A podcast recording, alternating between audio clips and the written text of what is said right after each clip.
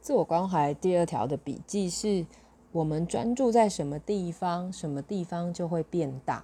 无论是你对于来电者的害怕，或者是对于来电者的好奇，初期、中期的时候，因为我们量接的没有那么多，在经验比较少的时候，我们其实很多时候会有害怕、紧张、焦虑，哈，这个都很合理啊。但你专注在什么地方？那个地方就会越来越清晰，越来越多。所以，当我们都知道害怕、好奇都有的时候，如果我们可以让自己多一点好奇，对于自己的好奇，跟对于来电的好奇，然后慢慢从那个对话里面把那个好奇变大，这个时候你会发现很好玩啊！害怕、跟紧张、跟焦虑会慢慢变小，